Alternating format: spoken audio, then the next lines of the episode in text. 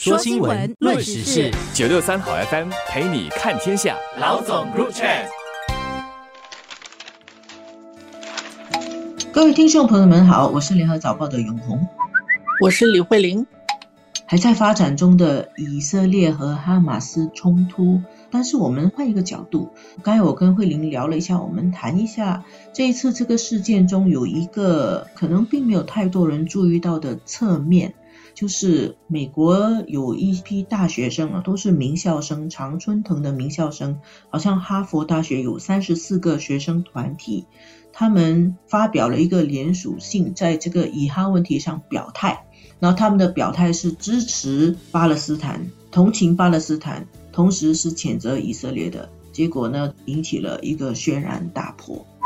事件回放啊，就是美国哈佛大学有三十四个学生团体嘛，他们在网上就讨论这个问题，然后就发表了一个公开联署信。他的那个联署信呢，是说现在以色列哈马斯之间发生的问题啊，他们是这样说，责任完全在以色列方面。结果这个联署信发出来以后，引起很大的反弹，在美国的舆论界也有很多讨论。有一个很直接的影响就是。美国许多大学的捐助人啊、赞助人，他们可能是犹太裔的，然后还有美国的华尔街的很多大投行企业家也是犹太裔的。然后呢，这些犹太裔的富豪，他们宣布撤销对大学的赞助，他不认同大学教授的学生会采取这样的立场。然后还有一些企业，美国的华尔街的一些大投行，他们宣布说，去找出所有联署的学生的名字，而且把这些名字放在我们企业的黑名单，永不录用。然后是公开的这么说。其实除了哈佛大学，还有其他的，比如说宾州大学，宾州大学还举行了一场巴勒斯坦作家文学节。在上个月啊，邀请了一百多个巴勒斯坦作者、电影导演等等。这个在宾州大学也引起很大的反弹。同样的，也是原来的捐助者，比如说最近来过新加坡的洪德培，就是前美国驻新加坡驻俄罗斯大使这个洪博培，他们家族原来都是捐款的，现在他也决定要终止这样的做法。觉得大学为为什么变成是一个反犹太主义这样的一种做法？这是从他们的视角上看是这样。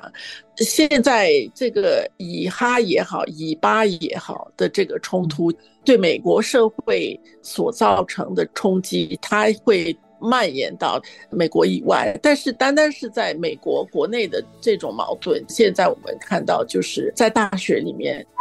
年轻人是应该要关心天下事嘛，对时事有关系。那么这些年轻人他们发表这些意见，应该是出于他自己内心的一种正义感，或者他内心的使命感，所以他想要发声。但是我看了那个公开信，我没有看原文啦，我是看到媒体的报道说，他们说这个责任完全在以色列方面。我觉得其实是把一个很复杂的问题简单化了。当你要去伸张正义，跟你要去为社会做出贡献的时候，你需要对事情有更复杂的认识。现在这个社会这么复杂啊，那么思想的冲突这么尖锐，年轻人有使命感跟想要为议题发声，其实真的是需要有更深密的思考，然后对世界的复杂性有更多的认识。这样子才可以避免很多问题，包括避免给他们自己带来麻烦。当然，我这样说，我必须要说明，我并没有支持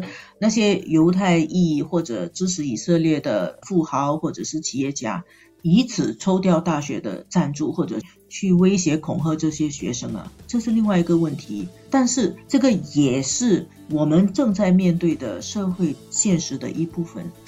这一次学生的举动。让大家现在聚焦于一个问题：其实美国的这些大学，特别是这些名牌的大学，它的资金有很大的一部分是来自社会公益的捐助。那么你少了这些捐款的话，对大学怎么样去保持他们的优势，怎么样去做得更好，这些是有直接影响的。它就有一个金主存在的这样的一种情况了。其实跟多年前建国总理李光耀在谈到媒体，他认为所说的言论的自由，其实背后也包括他的金主是什么人，